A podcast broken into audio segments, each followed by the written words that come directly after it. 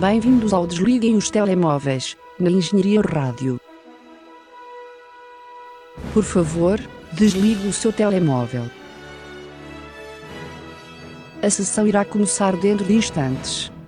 Olá a todos e sejam bem-vindos ao segundo Desliguem os Telemóveis de 2020, mas ainda assim continuamos a olhar para trás e para o ano que cessou a semana passada. Eu sou o Marco Teixeira e tenho comigo José Pedro Araújo Bons dias. e somos os vossos locutores preferidos da Engenharia Rádio, acho que não há dúvida Sim, nenhuma. sim, sim. Esta semana temos que falar daquela dinâmica toda de prémios que, que já, já, está- já estão habituados, já acho eu, eh, pelo menos a esta altura do campeonato, já, já estão bem dentro desta, desta todo turbilhão de prémios. Sim. É pena vocês não verem, mas o Marco está a gesticular tudo o que ele diz com muito ênfase. Ahm, foram as entregas dos Globos de Ouro, certo? Sim, as entregas dos Globos de Ouro. O Zé acabou de gesticular uma entrega de um Globo de Ouro. E, e também temos que, como prometemos, mencionar quais foram os principais acontecimentos da década passada em termos de cinema, aquilo que nós achamos que foram os, os filmes de destaque.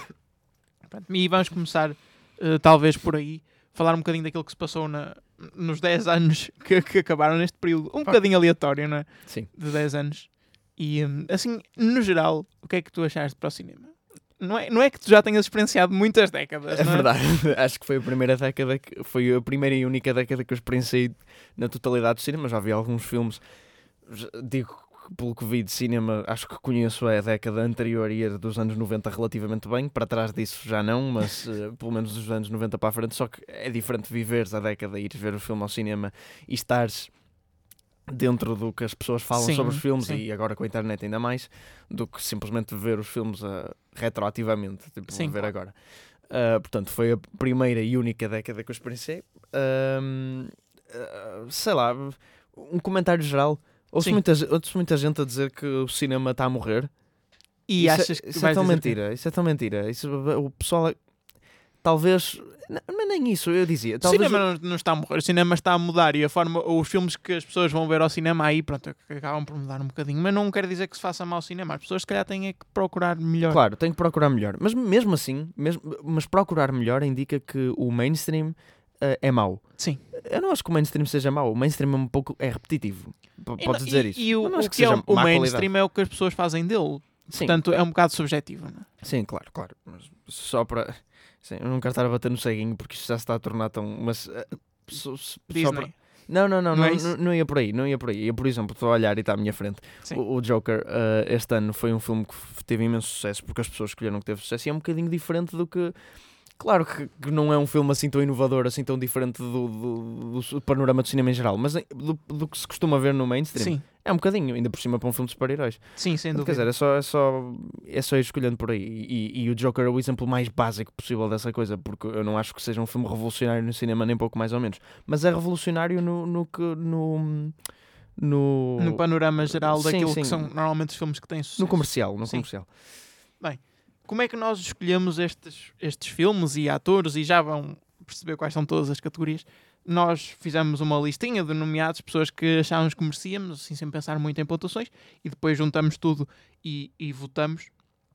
Temos um sistema de pontuações próprios para evitar os empates, ainda assim há alguns. Ah, bastante. E, Portanto, evitar os empates foi um bocado com caraças. e eu vou ver os resultados agora. Portanto, também é uma surpresa para Exato. mim, assim como vocês. Começamos por eh, ator da década. Isto é um bocado- ator, ator, geral, Sim, por tudo, imagem, performance. mas ator, homem. Sim, ator, ator. excluindo Sim. atrizes. Sim, sim. E o mais votado foi eh, Leonardo Dica- DiCaprio com 45 pontos. E achas que é merecido? Sim, visto que metade da votação vem da minha parte. Ah, sim, sim, o Leonardo DiCaprio é um ator, é um ator muito marcante da década. Ah, onde metade da década foi passada a dizer deem-lhe o Oscar. Sim. É certo que ele teve um grande hiato desde o Oscar até agora. Eu acho que ele praticamente não fez nenhum filme desde o The Revenant até o, até o Once Upon a Time Sim. in Hollywood. Portanto é engraçado pormos como ator da década um gajo durante 4 anos não faz filmes.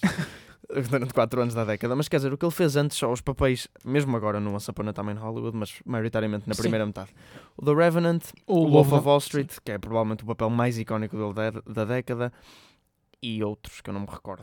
Mas o Leonardo DiCaprio eh, já era antes. eh, sei- Sim, já acho- era um ícone cinematográfico, mas acho que esta década ele ainda. Porque é difícil quando já tens o reconhecimento que ele tem, continuares a, a ser relevante Sim, durante sim. uma década inteira. Ainda por cima que ele conseguiu. Ele começou Tem o Django também. Sim, o Django. Ele começou com um bocado child, eh, child eh, hit, porque Sim. não era child, não, não era mesmo criança, não era child actor, mas era no Titanic, era Sim. muito novinho. E o pessoal disse: "Ah, Ok, é uma cara bonita, vai embora daqui a um bocado. E agora eh, cimentou-se como um dos melhores atores da indústria. Em segundo, e muito próximo de Leonardo DiCaprio, com 43 pontos, está Ryan Gosling, Ryan Gosling, sim. a quem tu deste a tua pontuação máxima. A minha pontuação máxima é um misto, porque eu não acho que seja necessariamente o melhor ator da década, mas, é, mas está lá perto. Ahm, e... Tu deste esta pontuação porque está em dois filmes que tu gostas muito, que é La La Land e, e, uh, Blade Runner. Sim, também é verdade. Uh, o catálogo de filmes que ele tem escolhido para fazer são excelentes. Não acho que ele seja tão influente ou famoso como o Leonardo DiCaprio. Sim. E mesmo com personalidade é mais reservado. Sim, o Leonardo DiCaprio também tem toda a volta dele aquela aura de climate change que pronto, o, o torna mais famoso. Uh, Ryan Gosling é um bocadinho mais reservado. Mas ele acaba por ser um grande ator um, e entrou em grandes filmes que se calhar não foram tanto para o público mainstream. O La La Land foi, mas Sim, Blade Runner, o Drive, que também foi um filme que marcou muito o cinema nesta década, apesar de eu não ter adorado esse filme, mas eh, marca muito e ele faz um tipo de performance, traz à luz um tipo de performance que é muito calado, muito. muito igual. Não, não diria necessariamente muito igual, porque ele também faz. Ele, ele tem algum. Ele faz a, a comédia romântica, que é uma das melhores desta década, o Crazy Stupid Love, Tá. onde ele faz uma personagem mais expansiva. Ahm, não sei, eu gosto. Se fores olhar, desculpa, eu vou ser mau, mas se fores olhar para os últimos 5 anos de Ryan Gosling, hum, a Ryan Gosling faz, na maioria dos filmes em que entra, o papel de abajur que- ou de candeeiro. Ele está lá atrás e não faz nada. Eu acho que ele, ele é um bocadinho apático demais nos filmes, mas não deixa de ser realmente um ator relevante durante esta década. Depois, em terceiro, e aqui com uma diferença de pontuação muito grande, passamos para 22 pontos apenas, e bastante impulsionado pelo meu voto, está Adam Driver. Adam Driver, sim. Ah, sim, acho que é mais, muito mais da segunda metade da década, porque Sim, ele antes praticamente não existia, mas a partir do momento em que ele entra no Star Wars, acho que é, é o que o lança para a fama, ah, depois faz uma série de filmes que tem um, um pouco. Agora, Marriage Story, que é o maior a performance com mais impacto que ele fez, mas também fez ahm, ah, o Black Clansman, Sim. que foi nomeado para um Oscar. Fez o Patterson, não sei se conhecem, é um filme muito bom dele. Não é um filme que tenha chegado muito às massas, mas é, mas é uma das melhores performances dele. Ele faz de um condutor de eh, caminhões, de, desculpa, de autocarros. Um motorista de autocarros que escreve poemas. É, é um Ok. papel muito bonito. E agora, uh, avançando para o resto do top 10, em quarto está Timothée Chalamet, e sendo que tu não votaste nele, que é algo que eu acho bastante curioso. Não, porque ele tem Call Me By Your Name, é uma performance espetacular. Fora disso, Mas, repara, ele entra em projetos manifestamente mais pequenos, mas ele, acho que ele sabe escolher muito bem os projetos em que entra. sim, ele, entra, ele entrou no Lady Bird, no Little Women. ah, pronto, trabalha com a Greta Sim. Gerwig. Fora isso, não estou a ver muito que o Timothy tenha feito. Que... Eu sei que ele tornou-se uma espécie de sex symbol estranho esta década. Depois temos um empate a 3 entre Willem Dafoe, Joaquin Phoenix e Tom Hardy. Sim.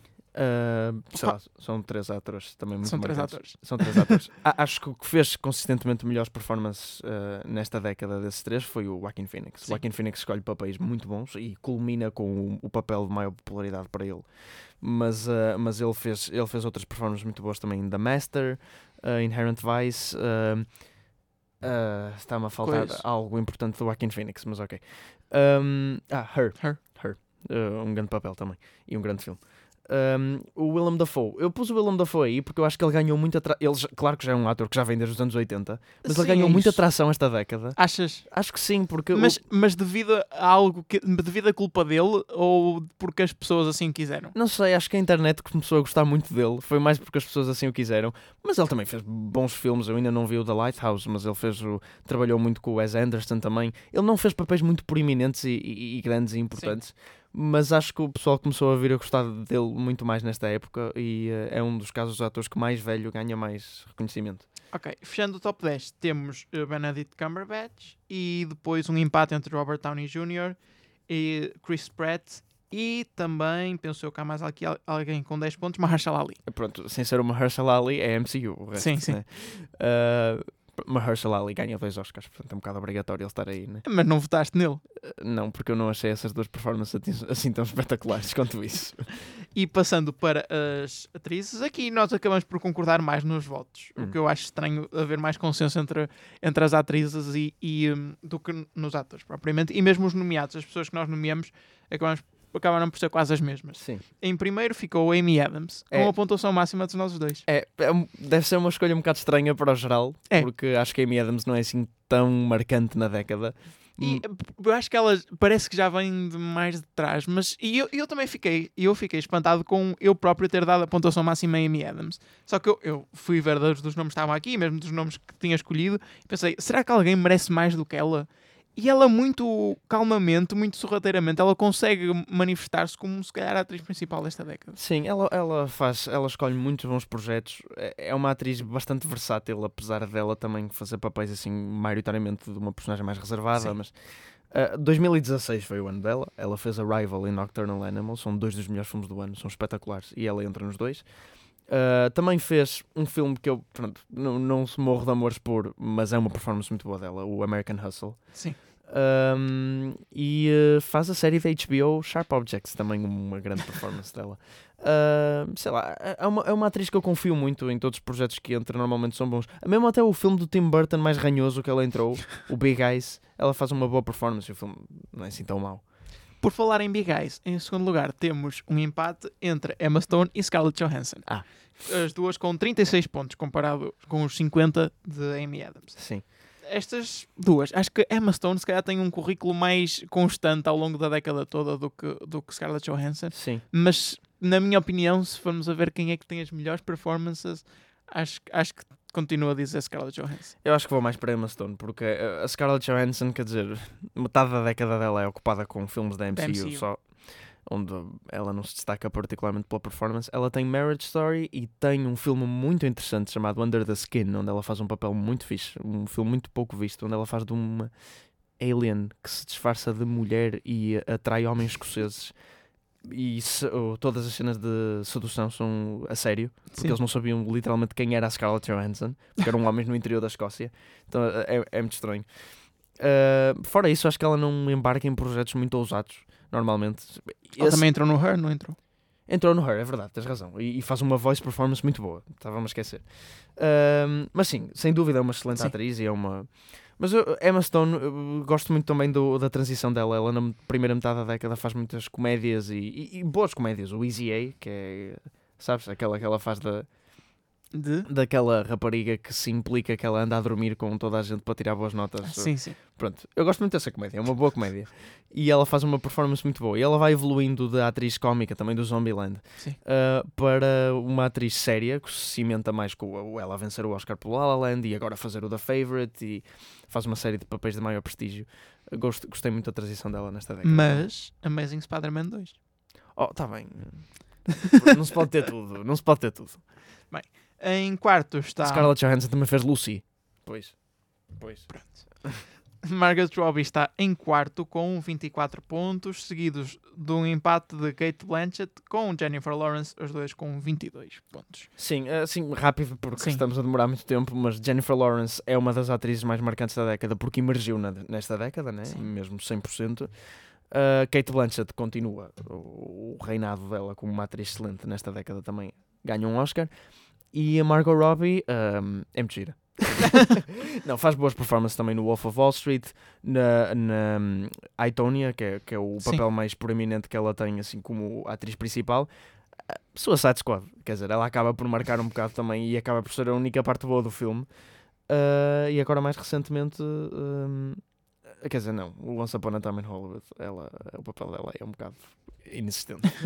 Muito bem. Em sétimo está a Natalie Portman com 18 pontos e depois um empate a fechar o top 10 entre Lupita Nyong'o e Emily Blunt. é, ok. Eu acho que a Lupita Nyong'o fez poucos... Eu estive a ver quando foi para fazer esta lista. Eu acho que ela fez poucos papéis, mas acho que tudo o que ela entrou foi relevante na altura em que saiu. Sim, sim, sim. Depois temos aqui ordenadas também as performances da década, ou seja, não só ato- o ator e a atriz, mas sim ah, a- em específico o papel que essa pessoa realizou. E temos um empate no primeiro lugar eh, porque foi curioso, porque nós demos a pontuação máxima eh, a dois filmes diferentes e depois o outro não, não deu ponto nenhum. Eu dei a pontuação máxima a The, Re- a The Revenant, com Leonardo DiCaprio, e tu deste a pontuação máxima a Natalie Portman em Black Swan, É verdade. que é uma escolha interessante. Começa logo, logo em 2010, melhor performance da década. Ah, opá, não, é objet, não é absoluto esta performance, eu estive a pensar durante um bocado e pode mudar, mas, ah, mas que é uma performance ah, que te arrebata, é. Ah, é a melhor performance da carreira da Natalie Portman e, o filme é muito bom. É, é muito deranged e, Sim. e ela faz, e mesmo em- tanto em termos psicológicos como em termos físicos, o que ela faz de dança, de, eu sei que ela tem duplos lá para o meio, mas eh, é, é extraordinário. E o que ela fez nesse filme também, ela- eu vi uma entrevista, porque ela tem uma voz, ela tem uma voz muito acriançada, e é muito pequenina e, Sim, e, e durante toda a vida dela como atriz, eh, ela foi muito forçada a engrossar a voz, a tornar-se mais, eh, mais potente, mais. E neste filme o realizador disse-lhe: não, não, não, volta, desfaz isso, ao contrário, porque é suposto ser inocente e calma e, ok. mas também vês essa transição ao longo do filme, porque ela no fim já não é bem assim. É é uma performance muito interessante. Puseste Leonardo DiCaprio, Puxa. The Revenant. Não é uma má performance, como é óbvio. Sim, é uma boa eu, eu entendo que não concordes comigo. Não concordo contigo, porque acho que é uma performance tipo, quase puramente física e é daquelas performances que os Oscars gostam muito porque, tipo, oh meu Deus, ele é vegetariano e comeu tipo fígado e, e rastejou pelo meio da neve. E é uma. Pronto. Eu estou a diminuir a performance só porque tu as puseste em primeiro. É uma excelente performance, sem dúvida. E aí é. Sim. Ahm, mas, sei lá, uh, com, com tão pouco diálogo e é uma performance muito visceral. Eu acho que isso não é muito sim, normal É, é. uh, ver assim em filmes. E, e por isso eu a pus em primeiro. E também acho que para realçar um bocadinho o destaque de Leonardo DiCaprio durante a, a década. Depois temos um empate a 3 entre Scarlett Johansson por Marriage Story, entre Amy Adams por Arrival e com Ethan Hawke em First Reformed, todos eles com 20 pontos. Ora, exato. Um porque eu dei 20 pontos, outro porque tu deste 20 Sim, pontos, e eu- outro foi um Meet Me Halfway, né? Ah, portanto, acho que o mais relevante aí seria Amy Adams Sim, sem Arrival, dúvida. porque foi o que nós os dois demos alguma pontuação. Ahm, e, eh, e sim, sem dúvida é uma performance muito boa. Eu não acho que nesse filme se destaque a performance dela, mas mesmo Sim, assim é uma boa não deixa de é ser. sólido. Do- Depois temos uh, outro empate a 3, portanto, a partir do quinto lugar. Uh, J.K. Simmons em Whiplash, uh, Rosamund Pike em Gone Girl e ainda, deixa-me procurar, Jesse Eisenberg em Social Network. Uh, Mais uma vez, um porque eu dei os 18, outro porque deste os 18 e depois Meet Me Halfway. Exato. Mas aí, aí, não, aí não posso. hum, não vou. hum, desculpa. Sim. Não vou discordar contigo porque eu não dei pontos a Jesse Eisenberg porque calhou. O- essa performance de Jesse Eisenberg na, no- na rede social, que é um, um dos melhores filmes da década também, é excelente e ele uh, merece, sem dúvida, uma boa pontuação. Ok. Eu não dei pontos porque, Porque não lá, calhou. houve Ok. 10 melhores, mas, hum, mas eu concordo contigo que também merece dar aí. E depois os dois últimos são Rachel Weisz com The Favorite e ainda empatados também com 16 pontos. Uh, Timothée Chalamet por Call Me, Call Me By Your Name. Pronto, outras duas performances. Sim, sim, acho que não, não, não há como dizer que não mereciam estar aqui. Sim, Passando para os melhores filmes da década, em primeiro lugar, há um empate entre Parasite e Arrival. É Arrival que tem ganho muita atração aqui nestes, É verdade. nestes mini prémios. Eu, eu dei Arrival a minha pontuação máxima, Sim. tu deste ao Parasite, Ao a tua Parasite. pontuação, máxima e demos os dois, eh, o, acho que o quarto lugar, não é? 16 Sim, pontos sim. Ao, ao, ao- pronto, vice-versa. A, a surpresa aqui, se calhar, vai para o terceiro. Não, não, estava a ver mal. Ah, paciência, afinal não é assim. Mas o terceiro lugar vai para o Whiplash, O Whiplash. com 24 pontos. É uma queda ainda bastante grande, mas pronto, é um filme bom. Ah, segundo as pontuações, eu gostei bastante mais do que tu. Sim, mas eu também gostei bastante. Está no meu top 10, né? Da, da década. eu gostei bastante do filme. Eu- só- de salientar, como já tinha dito, eu vi 590 filmes. Sim. Ele está no top 10. Portanto, eu gostei bastante do filme. Em quartos ficou o Blade Runner ah, 2049, Inteiramente. apenas com os teus votos, porque eu não o vi. É, mas é muito bom. E depois The Favorite, com 18 pontos, também apenas com os meus votos. Empatado com Hereditary, apenas com os teus votos também. Uh, muito, muito polarizada esta votação aqui É normal, filmes. há muitos filmes, é normal que, que, que nós, até como, como os dois primeiros têm votações das duas partes nossas no nosso top 5, é, é extraordinário. Portanto, mostra mesmo que Arrival e Parasite foram dois dos melhores filmes da década para nós.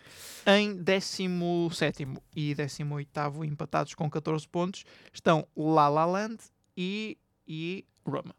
Roma. Roma. Roma. Roma. Roma. Essa música no carro manhã. Uh, sim, 14 pontos para os dois. E depois, fechando o top 10, tem que encontrar quais são os filmes. Ora, temos um Irishman com 10 pontos. E depois, empatados com 8, estão 12 Years a Slave e Gone Girl. Inception também teve 10 pontos, portanto, está à frente disto tudo eu não vi. Pronto, não, não posso dizer que nenhuma das tuas escolhas tenha sido má, não é? E eh, certamente não vou dizer mal das minhas. Portanto, acho que todos esses filmes merecem estar aí de uma forma ou de outra. Agora entramos, se calhar, nas, nas categorias um bocadinho mais irrelevantes. Uh, temos melhor universo, franchise, pronto, aquelas coisas. Vocês já Sim, vão sim. perceber o que é pelo- pelos vencedores. Em primeiro ficou o MCU, acho que sem surpresa, com 20 pontos, sendo que aqui a pontuação máxima era 10.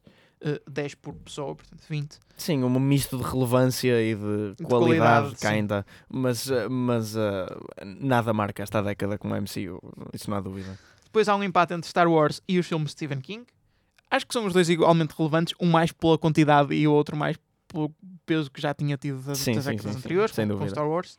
E depois Hunger Games uh, com 4 pontos e Fast and Furious com 6. Ah, Fast and Furious está à Fast frente. and Furious está à frente de Hunger Games, tens razão.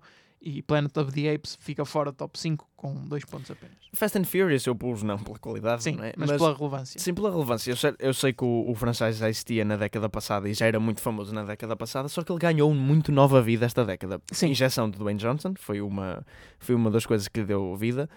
E depois também o facto de ter crescido muito, mesmo em termos de crítica, Sim. era tido como um franchise muito mau, agora é tido como ah, é, é- Algo de... escapismo. tolerável, Sim, sim. é tipo, é, é diversão por pura diversão. Eu, eu continuo a achar que não, mas, uh, mas há muita gente que acha que sim. A morte Repara. do Paul Walker também Sim. contribui muito por isso. Eu nomeei Fifty Shades of Grey e por esse critério eu sinto que também deveria estar no top 5. Bem, mas isso, Fifty Shades of Grey é tido como toda a gente como objetivamente mau. Ao contrário do Fast and Furious.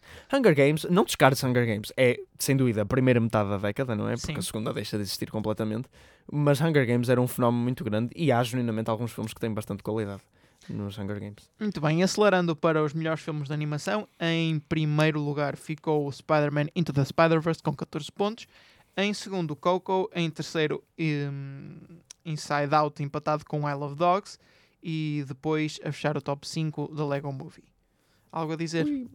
Ah, tudo. The Lego Movie empatado com Toy Story 3. Sim, ah, lá está. Muito Pixar aí, Toy Sim. Story mais Eu, eu Coco disse, e Inside eu disse e eu realmente não vi muitos filmes de animação esta década, portanto está um bocadinho condicionado por aquilo que eu vi. Sim, sim, sim. Mas, mas acho que ainda assim conseguimos fazer um bom apanhado daquilo que foi a animação durante esta década. Sim, sim. Melhor argumento, venceu. Venceu. Parasite com 18 pontos, depois Está muito Lobs- fresco.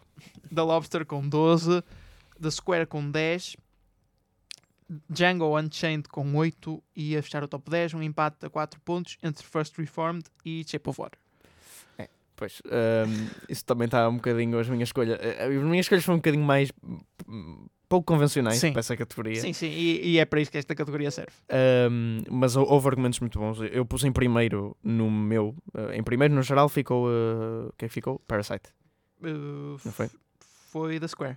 Não, no primeiro, no geral. Ah, no geral. sim, sim. No Sim. geral foi Parasite. Parasite, pronto, ok. Parasite também está muito fresco nas nossas memórias. É um argumento excelente e que me surpreendeu imenso. Eu pus, penso, em segundo na minha lista, em terceiro. Em segundo. Segundo. Mas em primeiro pus o The Square, que é um filme que acho que tem um comentário muito interessante sobre uh, arte. Uh, e- Ok. e, sobre o que é que é arte. E é engraçado ver isso numa forma de arte. Um, e gostei muito do The Square, surpreendendo muito o argumento. Pronto, é só para ser um bocadinho mais intelectualoide e pôr um filme sueco em primeiro lugar no argumento. e, e um coreano em segundo. Está muito internacional. No realizador da década há um empate no primeiro lugar. E um empate algo surpreendente, acho eu. Uh, tem os dois 36 pontos e são David Fincher e Yorgos Lanthimos. Sim, eu também tinha olhado para isso. E aí está muito renhido, até porque o terceiro lugar vem Sim, com, com uh, 35. 35. Portanto, Yorgos Lanthimos e David Fincher. David Fincher. David Fincher mais, acho mais estranho do que Yorgos Lanthimos. Ah, eu não, eu acho Yorgos Lanthimos mais estranho. Yorgos Lanthimos surgiu esta década, Sim. ok, e faz The Lobster, Killing of a Sacred Deer, uh, The Favorite e penso que o Dogtooth já não foi esta década. Portanto, faz, faz três filmes, não é muito, mas são três filmes muito parecidos uns com os outros em Sim. termos de tom, mas, uh, mas são, uh, a qualidade é consistentemente boa. É um realizador que vem de fora e emerge assim no, em Hollywood. É estranho um, como um realizador destes conseguiu penetrar no mainstream uh, com o The Favorite. Um, e acho muito interessante por causa disso. Não lhe chamaria. Pronto, o realizador da década, da década para mim é óbvio e não está entre esses dois. David Fincher também é uma inclusão interessante porque ele faz. Ele já era um realizador muito marcante nos anos Sim, 90 sim. e durante a década anterior. Só que esta década ele faz consistentemente filmes excelentes. Ele fez três, três filmes, mas os, os três filmes são espetaculares: Rede Social, ah, Os Homens que Odeiam as Mulheres Sim. e um, Gone Girl. E depois ainda faz muita televisão na Netflix, House of Cards e Mindhunter. E eu só vi uma destas séries, só vi Mindhunter, mas é muito boa e na linha do, do crime, drama que ele tem Sim. vindo a fazer, uh, muito cerebral. Uh, e acho que sim, merece sem dúvida estar aí. Avançando para o terceiro e para o quarto lugar, tem apenas uma diferença de um ponto. Danny Villeneuve tem 35 pontos e para ti é o realizador da década, Mas já, sem qualquer dúvida. já percebi. E depois em quarto, Christopher Nolan com 34 pontos. Já falamos de Christopher Nolan no programa anterior, portanto acho que não vale a pena estar Sim, aqui uh, a bater no ceguinho. Depois disto, depois dos 34 de Christopher Nolan, estou à procura do lugar a seguir e penso que é. Uh, Inharrito, com 25 pontos, todos dados por mim. Todos por ti. Não, eu, eu concordo que em Arrito teve um grande impacto nesta década, quer dizer, só Birdman e, e, uh, The Revenant Sim. fizeram ali um moça. Mas uh, não são filmes que eu. Não é um realizador que eu adoro. Eu, tipo, eu, eu aprecio, mas eu não, não tenho nenhuma paixão à vida por ele. Muito bem, depois em sexto está Quentin Tarantino com 22 pontos, a escolha segura, diria eu. Passamos depois disso para eh, Wes Anderson com 16 pontos, todos eles dados por ti, Zé. Uhum, Sim. E o seguido de um empate a 10 a fechar o top 10 entre Javier Dolan, entre Taika, Javier, Javier, não é Javier, que ele é, ele é francês. Taika Waititi e Canadiano. Jordan Peele. Uh, Jordan Peele. Sim, Jordan Peele também acaba. por- É uma. Emergir esta década. No fim da década, com dois filmes. Mas, um, mas foi uma surpresa também de um comediante para. Melhor estúdio da década. Demos os dois a pontuação máxima a A24, ficou com 20 pontos. E aqui mais por mérito do que propriamente relevância, diria eu. Sim, ah, porque foi, foi uma, um twist engraçado nos filmes independentes, Sim. especialmente no terror, que encontrou uma nova vida aqui. Ah, Eles começaram, a- eles lançam imensa coisa de, de- de grande qualidade e algumas conseguem chegar ao mainstream, outras não. Conseguiram arrecadar um Oscar de melhor filme no entretanto, que não acho que tenha sido propriamente merecido. Eu gostava mais do, do anúncio errado que fizeram ah, segundos antes do que efetivamente ganhou, mas pronto. Ah, mas a A24 tem, tem lança filmes com, com, com muita qualidade e é refreshing ver isso. Em segundo lugar, por razões óbvias, ficou a Disney com 14 pontos, seguidos da Netflix, Blumhouse e a fechar o top 10, a Warner Brothers. E quanto a acontecimentos da década, Isto foi um pouco assim, eh, aéreo, um bocado difícil. de- um empate a 3 entre o Me Too, entre o, a emergência da Netflix e dos serviços de streaming e eh, os super-heróis com a estreia da Avengers, todos eles com 16 pontos. E depois, para fechar o top 5, temos o romance entre Bradley Cooper e Lady Gaga e um empate entre a morte de Stan Lee e o Oscar Leonardo DiCaprio. Pronto, esses eventos são um pouco mais estúpidos né? e, e, e da altura. Sendo que também estava nomeada a morte de Rodrigo Menezes. E, e é isso. E é é isso. Um, acho, acho que os, os três primeiros, os que empataram, são de facto três coisas que marcam a década. Os super-heróis dominam tudo o que é box office, dominam se- se- as estreias, não é? Ah, sai, saía sempre um em fevereiro, o outro em maio, o outro em outubro, é Sim. sempre igual. Saíam pelo menos, pá, pelo menos pá, aí cinco filmes de super-heróis, ou seis, saíram em cada ano nos últimos cinco anos. Sim. Que é uma quantidade absurda. Um, e, e marca, porque esses filmes continuaram, a- a- apesar da quantidade, a fazer imenso dinheiro. Marca também o Me Too e o Harvey Weinstein. Sim. Um, um bocado pela positiva, um bocado pela negativa. Uh, um bocado pela positiva, porque É, cada, é, é é o fim de algo mau, não Sim, é? é E o fim de algo mau. Um gajo que era que fazia Sim, a e sério. o lado é? negativo é se calhar a queda de um império e depois também a emergência do polita- politicamente correto. É mais por aí. E, eh, e o facto de também agora eh, fazer-se demasiadas, eh, demasiados filmes a apontar para aí, demasiadas mensagens subliminares em filmes importantes que apontam para aí sem necessidade. Eh, Uma necessidade de- que agora está a desaparecer um bocadinho, e as pessoas já estão a falar disso outra vez, de, de nomear m- mulheres eh, para categorias eh, sem necessidade Sim, uh, só por nomear. Uh, não estou a dizer que, que não mereçam, merecem. como é óbvio, mas há, há- por acaso acho que não se viu isso muito, mas falou-se disso muito. Uh, Não, não se viu nomeações muito estúpidas, mas falou-se disso. Tipo, desculpa, havia pessoal que queria nomear a realizadora do Hustlers sim. para melhor realizadora. Tipo, falarem de Lulu Wang por The Farewell ou Greta Gerwig Sim, pelo. Faz mais sentido. É uma coisa, agora.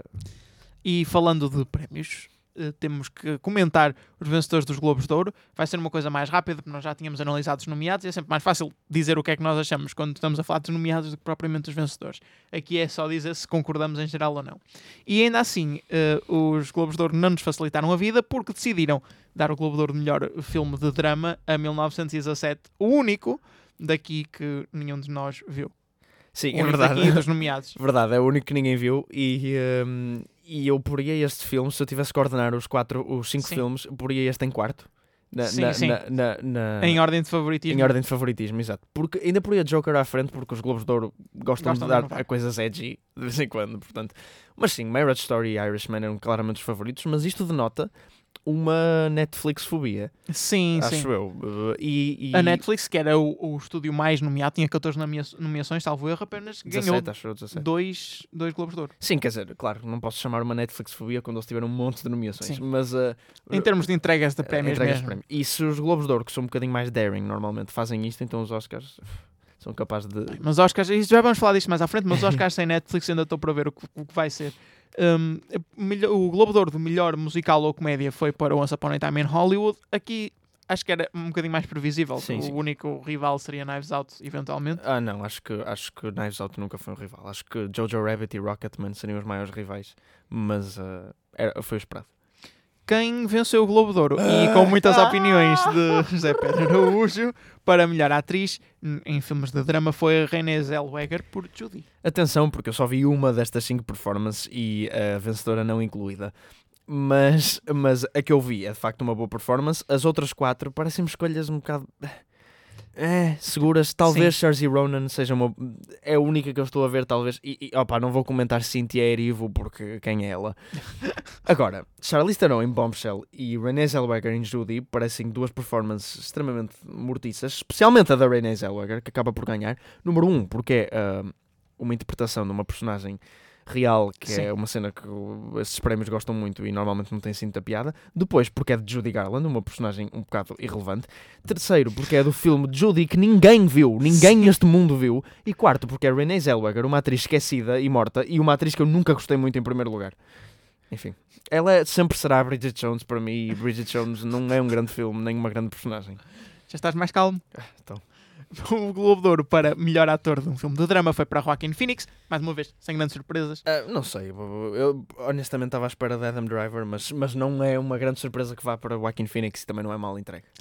Aqua- Aquafina ganhou o Globo de Ouro para melhor atriz no musical ou comédia. Sim, aqui que eu vi as 5 performances, tenho a dizer que o prémio foi inteiramente justo e se não fosse assim seria um mau. Mas também estava nomeada Kate Blanchett. Está bem, mas o filme, a performance da Kate Blanchett nesse filme, por acaso é bem boa, mas ah, não bate a da Aquafina e o filme que está à volta dela é muito melhor no, no da Aquafina.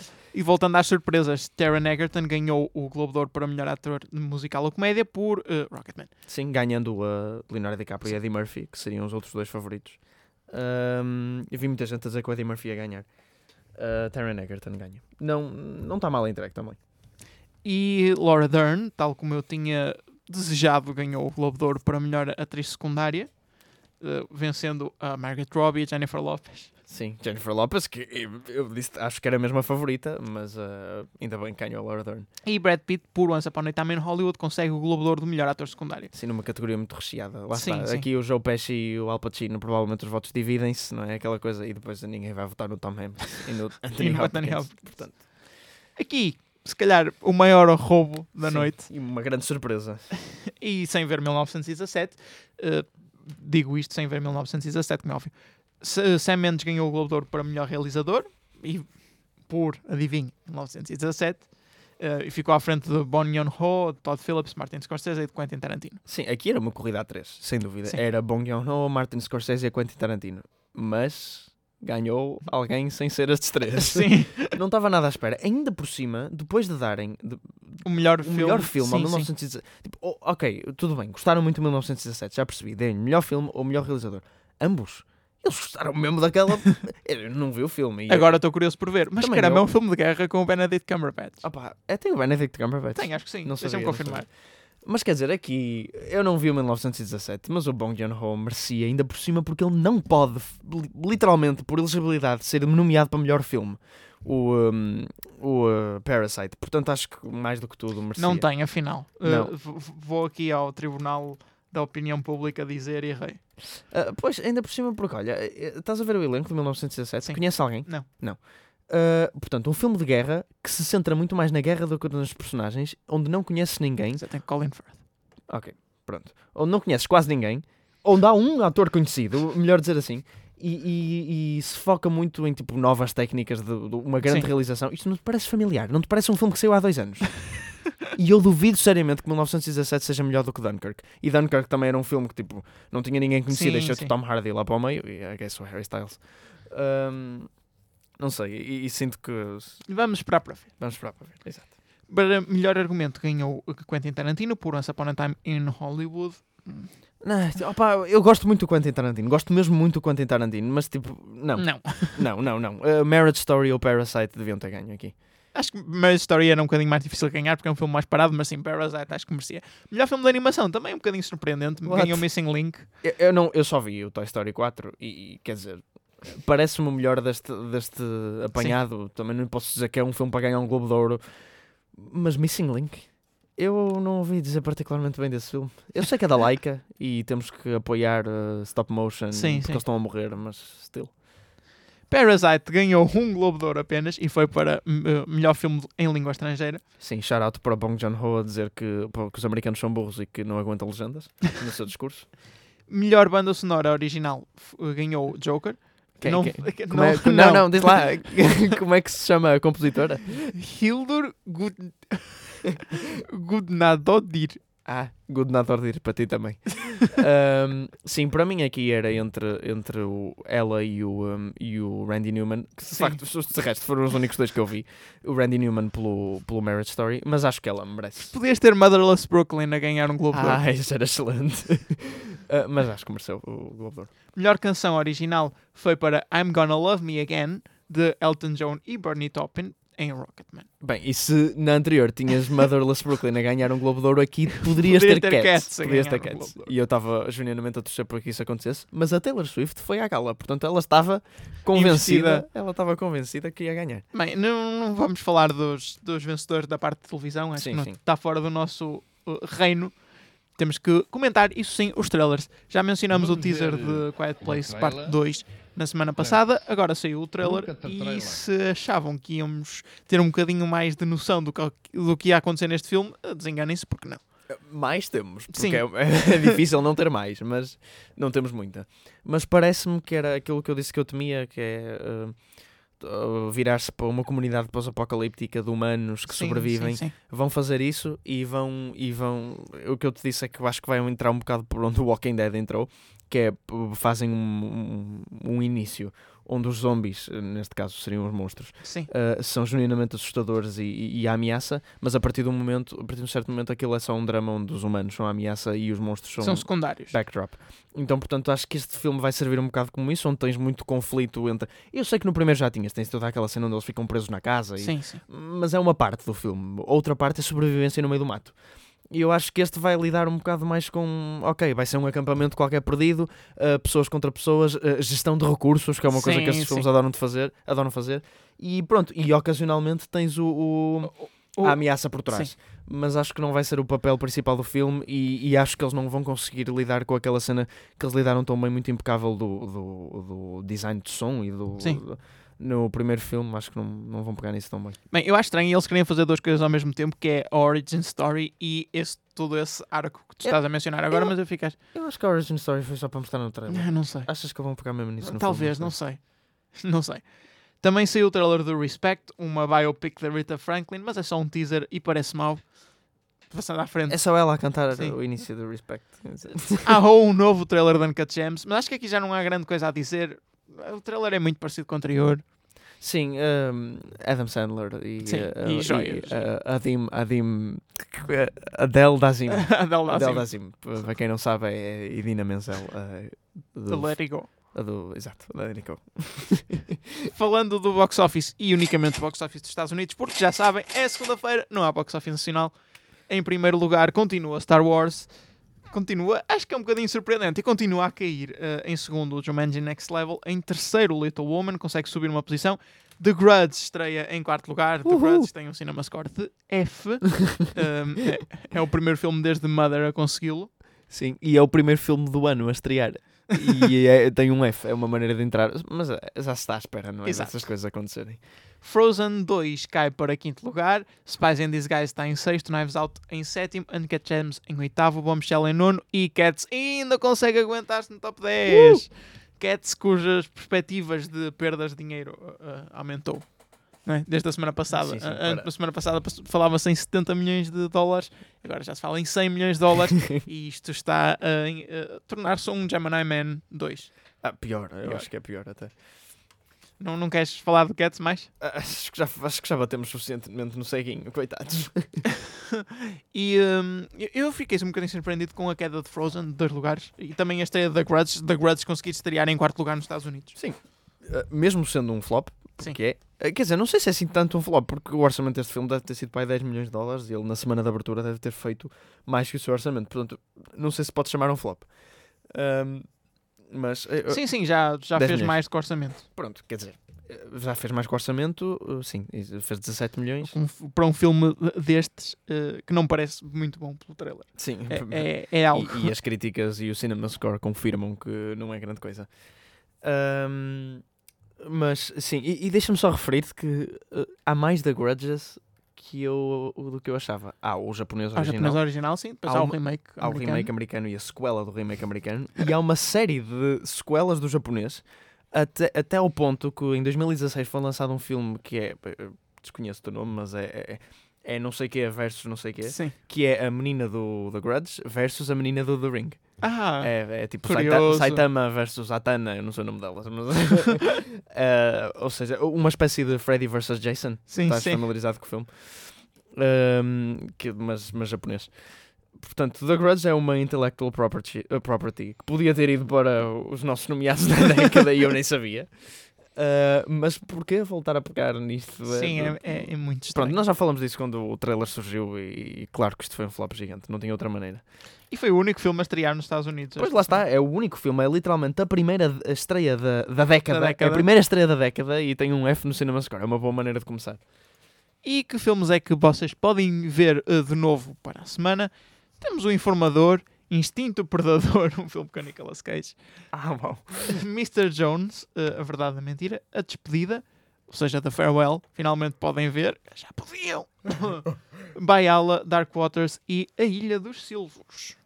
Algo que te desperta o interesse? Bem, da Farewell não posso dizer que me desperta o interesse porque já ouvi, mas eh, vão ver, recomendo. Se quiserem não gastar dinheiro podem vê-lo em casa, mas uh, apoiem os filmes independentes, lá lá lá, tretas. Um, The Farewell é um filme que vale a pena ir ver. Dark Waters eu não vi, hum, nem tenho muito... Interesse? Nem tenho muito interesse, mas ouvi dizer bem do filme, portanto acho que seria uma recomendação interessante. Eu sei que é com o Mark Ruffalo, que é um ator que eu não gosto especialmente, mas é, e tem qualquer coisa sobre ele contra uma empresa eh, qualquer a estar a despejar químicos. Opa, é tipo, é tipo um, um courtroom drama ambientalista. Tipo aquele filme com a. Ai, como é que ela se chama? Não me lembro. Aque- Aquele da mulherzinha que vai que, estudar, que vai para uma empresa de advocacia defender eh, as senhoras que têm tipo coisas na água. Hum, desconheço. Bem, desconheço essa película. e foi o Desliguem os Telemóveis desta semana. Acabamos com um pequeno suspense. Podem investigar, ver se conseguem descobrir qual é o filme. É conhecido. Ah, Um, pronto. E é isto. Acabamos assim. Somos os Desliguem Telemóveis. Podem voltar a ligar uh, os vossos celulares. E vemo-nos aqui no sítio do costume na Engenharia Rádio para a semana. Até para a semana. I don't remember asking you a goddamn thing. I did, I did, oh, putty cat. Engenharia Rádio.